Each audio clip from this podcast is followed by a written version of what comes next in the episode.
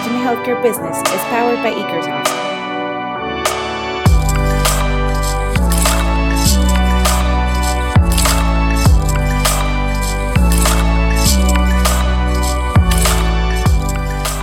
Okay. Um, hi, everyone. Thanks for joining us on this episode of Reimagining Healthcare Business, uh, brought to you by Ekersoft.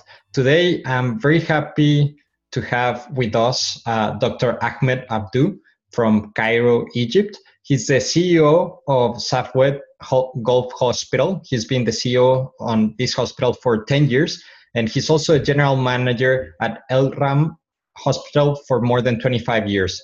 He's the head of, sur- of the surgical team for liver, liver transportation transplantation at Sahara University Hospital and El Rama Hospital and he has a very wide and long experience in the medical sector, starting from being a surgeon graduated from Al Al Azhar University. Al Azhar University. Then he became a lecturer, professor, and vice president for medical affairs.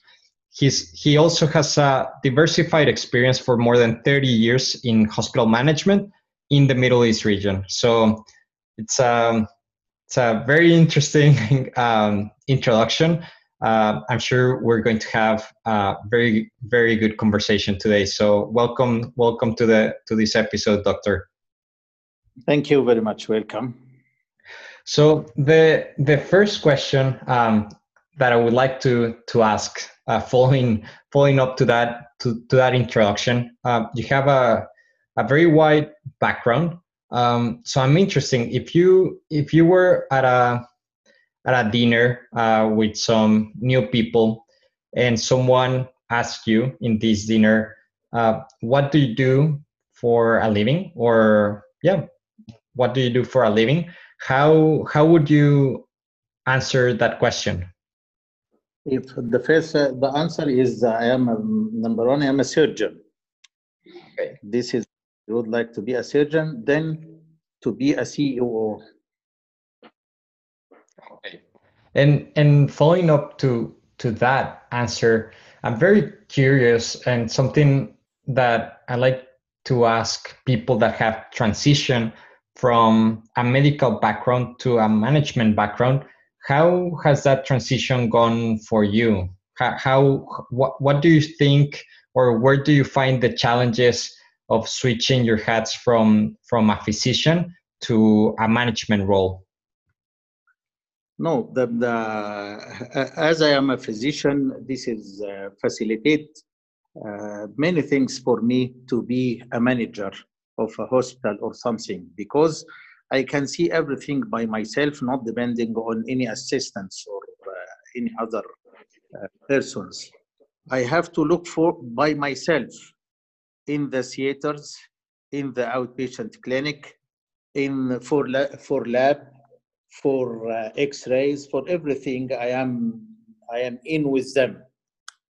This is facilitates my my job as a manager or as a CEO. Do, do you think how how important for you is it that a CEO of a hospital has a background um, as a physician, as a doctor? Do you think it's it's a must have or is it a nice to have? A nice to have. Why do you say that? Which which are the advantages and maybe are there any disadvantages of being a CEO in a hospital and being a doctor? The disadvantage only is the time. This is yeah. Uh, I am always busy by uh, uh, either by surgery or by uh, the management of the hospital.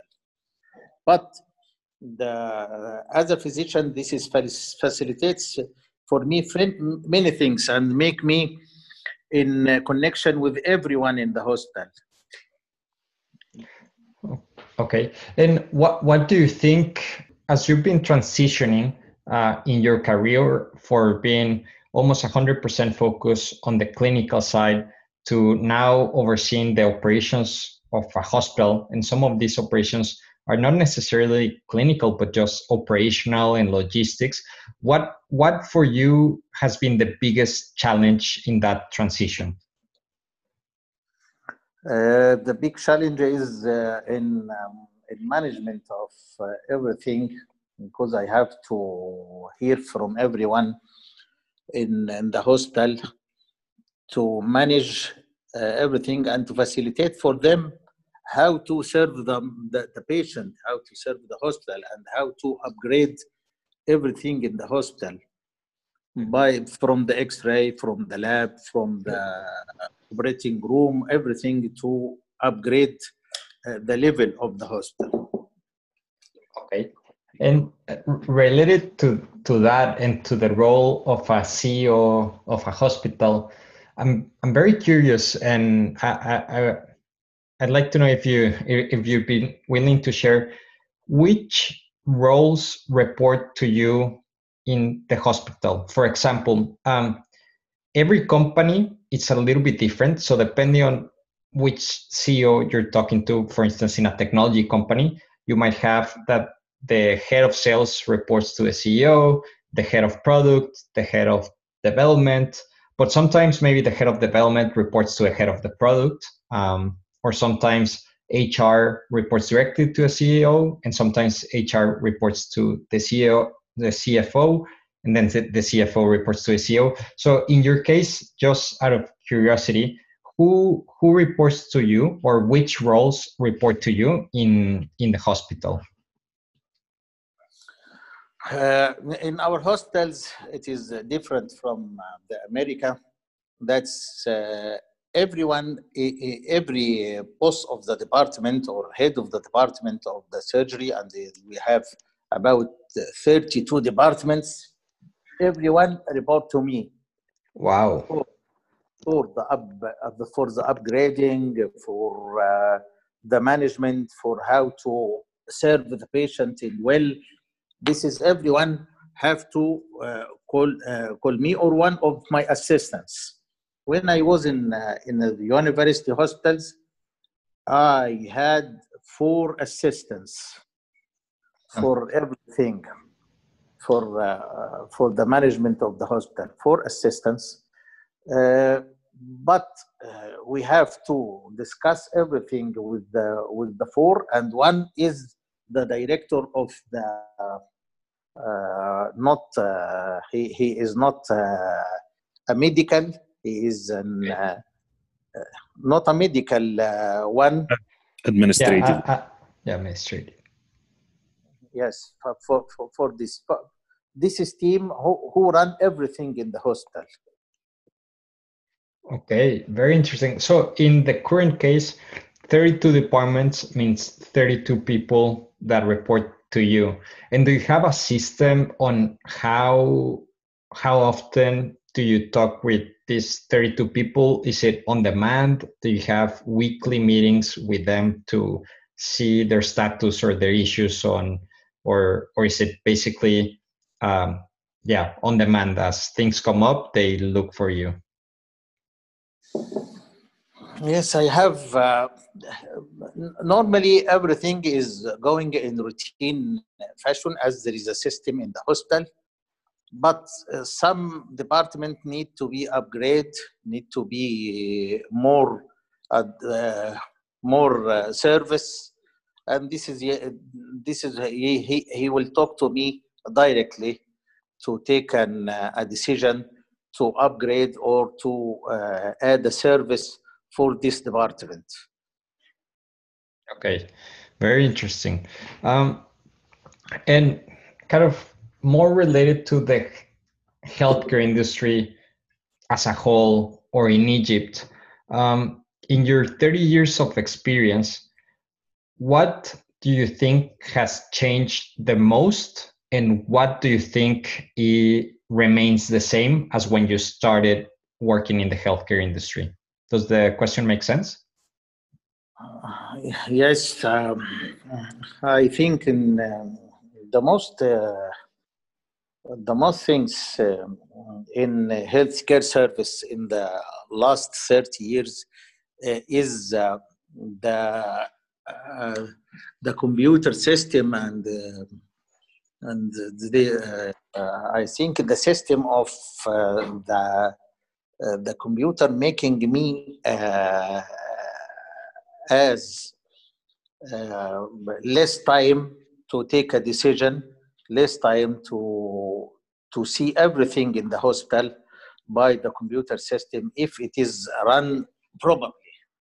Yeah. This make easy for me, make easy for the management, for everything. I can see how this is department, how many patients uh, they deal with every month, every week, every day, uh, and what is the service uh, they uh, provided to the patient, and everything, and what is the cost of uh, every patient, what is the cost of every bed by uh, by this, how occupying uh, the bed, what is the number, what is the number that came to the emergency room, how many operations did per day for every theater. All this is management not by I can look for the computer and for the system to see everything in the uh, uh, in the system. This is make me uh, easy to to run the hospital. I think then, that. Yeah, no, that's that's that's I, I believe that's true. And then, what do you think hasn't changed in 30 years? And in it, it's not necessarily something bad, but something that you say it was like this 30 years ago, and it's still like this today. No, everything every day there is a changes. This, this is the changes uh, in the 30 years is the technology I started my career working without technology, without uh, anything for technology. Now the technology and its facilitation, I can reach to the diagnosis very easy by the new technology in X-rays in the in the lab, uh, in the intervention. This is uh, the the the, uh, the intervention is is very very very advanced uh, in our fields um, uh, in last, in the past, if there is any um, anything in the abdomen or something like this, uh, fluid or uh, blood, uh, we have to open the patient again. Now we can put uh, a pigtail to drain the abdominal cavity uh, under the sonar or under the CT, and you can take biopsy by CT or by MRI or by sonar.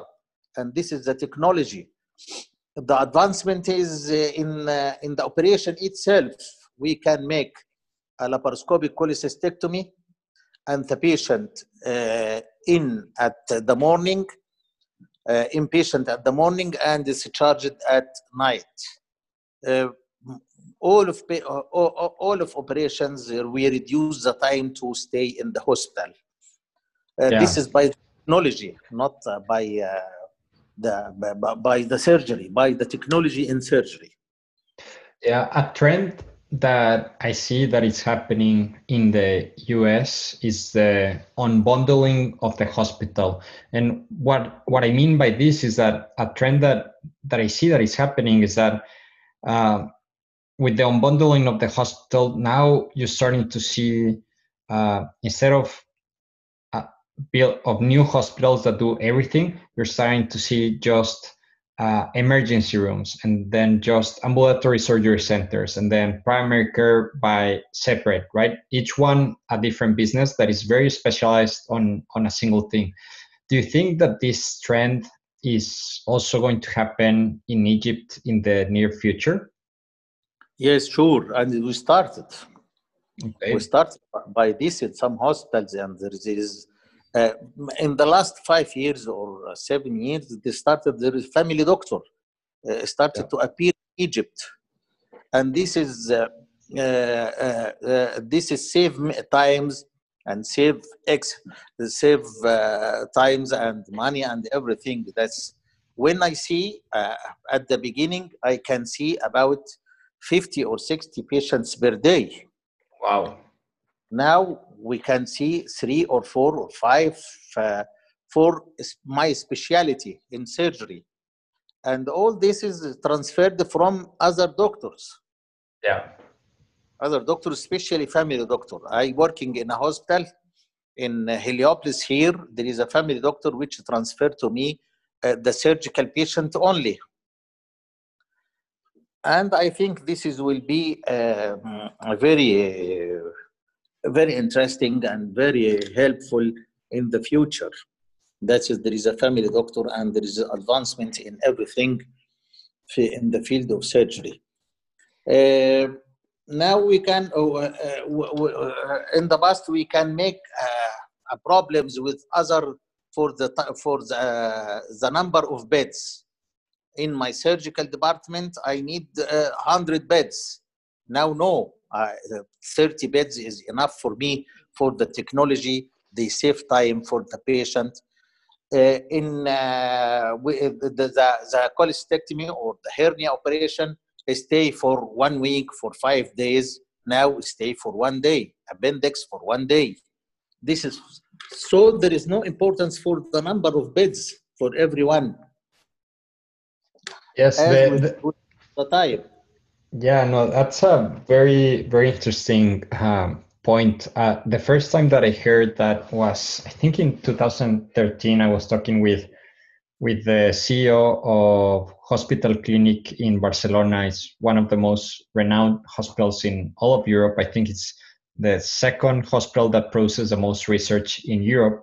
And he was telling me how for their next 10 years, their goal for Hospital Clinic of Catalonia was not to increase the number of beds, but to decrease the number of beds. And that was very interesting because at that time, I was talking with other hospital CEOs, and they were all talking about how they were going to have more and more beds, and they saw that as something positive. But this CEO was talking, no, no, no. The future is actually to have less beds and to take the care um, to the patient house, for instance, um, and and to reduce the amount of time the patient stays in the hospital. So that, that that's very interesting. What what you mentioned is is, is something definitely uh, a trend that um, sounds sometimes counterintuitive, right? Because sometimes we we see the more beds, the better the hospital, but not necessarily, right? Yeah. Talking about the future, um, mm. for the next five years, what yeah. do you think is the biggest challenge for hospitals in Egypt? And what is the biggest challenge for physicians in Egypt in the next five years? in the next five years in Egypt, the, the, the challenge for the hospital is uh, uh, how to gain many patients by the insurance company. We started now to, in a larger scale, to work with the insurance company. In the last five, since 10 years or uh, seven years or something like this, every patient is uh, uh, cash yeah. For the hospitals have patients by insurance hospitals uh, in the uh, in the future. The challenge for the physician is the training for the new uh, for the for the new technology. Because every day there is a new technology in uh, in medicine uh, in everything in everything for uh, for surgery that's uh, surgery or medicine or something like this and how to reach the, the diagnosis by least cost. Yes this is very important. This we can make uh, a 5 x-rays ct mri uh, ultrasonic uh, something like this to reach one diagnosis. And now we, we, we try to make the diagnosis by least cost by one x-ray is direct to the uh, disease what i need to diagnose. This yeah. is the challenge for the physician yeah no, that, that that's that's that's very interesting I'm, I'm going to go back to the challenge for the hospital that it, it makes a lot of sense i think it's that it's changing very very fast in Egypt. This transition from out of pocket cash to insurance, and with this transition, there's a lot of challenges. Um, yeah. What? So the the challenge is how to get patients from the insurance companies, right? For the next five years. How do you do that as a hospital? Like, what are your top three priorities that you need to tackle so that you can increase your probabilities of being one of those hospitals that do get patients from the insurance companies? This is uh, very important that I have uh, uh, to work in the hospital by experienced physicians that's the go to, to the target of the diagnosis and the treatment uh, with the least cost. Because if uh, the physician is not well trained they will go to make uh, ct mri with all this is with money. And the company the insurance company look for uh, look for this and the the uh, the look that Dr. Ahmed is asking too much investigations to reach the diagnosis. This is, is not well trained and this is not well uh, go to, to the uh, target. Uh, so uh, the, the, the insurance company looking for the least, the cheapest one to yeah. pay the invoice of the patient this is the challenge how to get uh, a physician uh, well trained to make the invoices of the patient uh, less. This is the challenge and how to get with the insurance company. Yeah. That that that makes a, a lot of sense. Um, this is this is very good. Um, and maybe just the final question. That sometimes is a little bit of a weird question, but is there something that I should be asking you that I'm not asking you before we close this podcast episode? No, that is, uh, I think, all is covered, but uh, you know, that is, uh, Egypt is different from other, but in the last uh, few years, we started to change to be like European or American, uh, but gradually this yeah. is well the last time that i was there the the change actually for me my perception is that it's it's going very fast. The it is yeah it, it seems that it is transforming. It is growing a lot. Um, so it's it's definitely a interesting place to be at uh, right now the healthcare industry in, in egypt. I think it's it's in this transition phase from out of pocket to becoming a more complex system that has some a lot of benefits but also yeah. a lot of challenges right? It, the the barrier to entry is harder. Uh, dealing with insurance companies is harder. The systems the technology that you need to use in your clinic or hospital to manage all of that to manage claims to manage billing becomes uh, more critical and the systems have to be more advanced. So it's, it's, it has a lot of challenges, but a lot of opportunities as well. Yes, sure. So, Dr. Ahmed, um, thank you very much for joining us today in this episode. Um, it was very insightful conversation. Thanks for for sharing your experience and your thoughts with us. Um, anything else that you want to add before we close the, the conversation?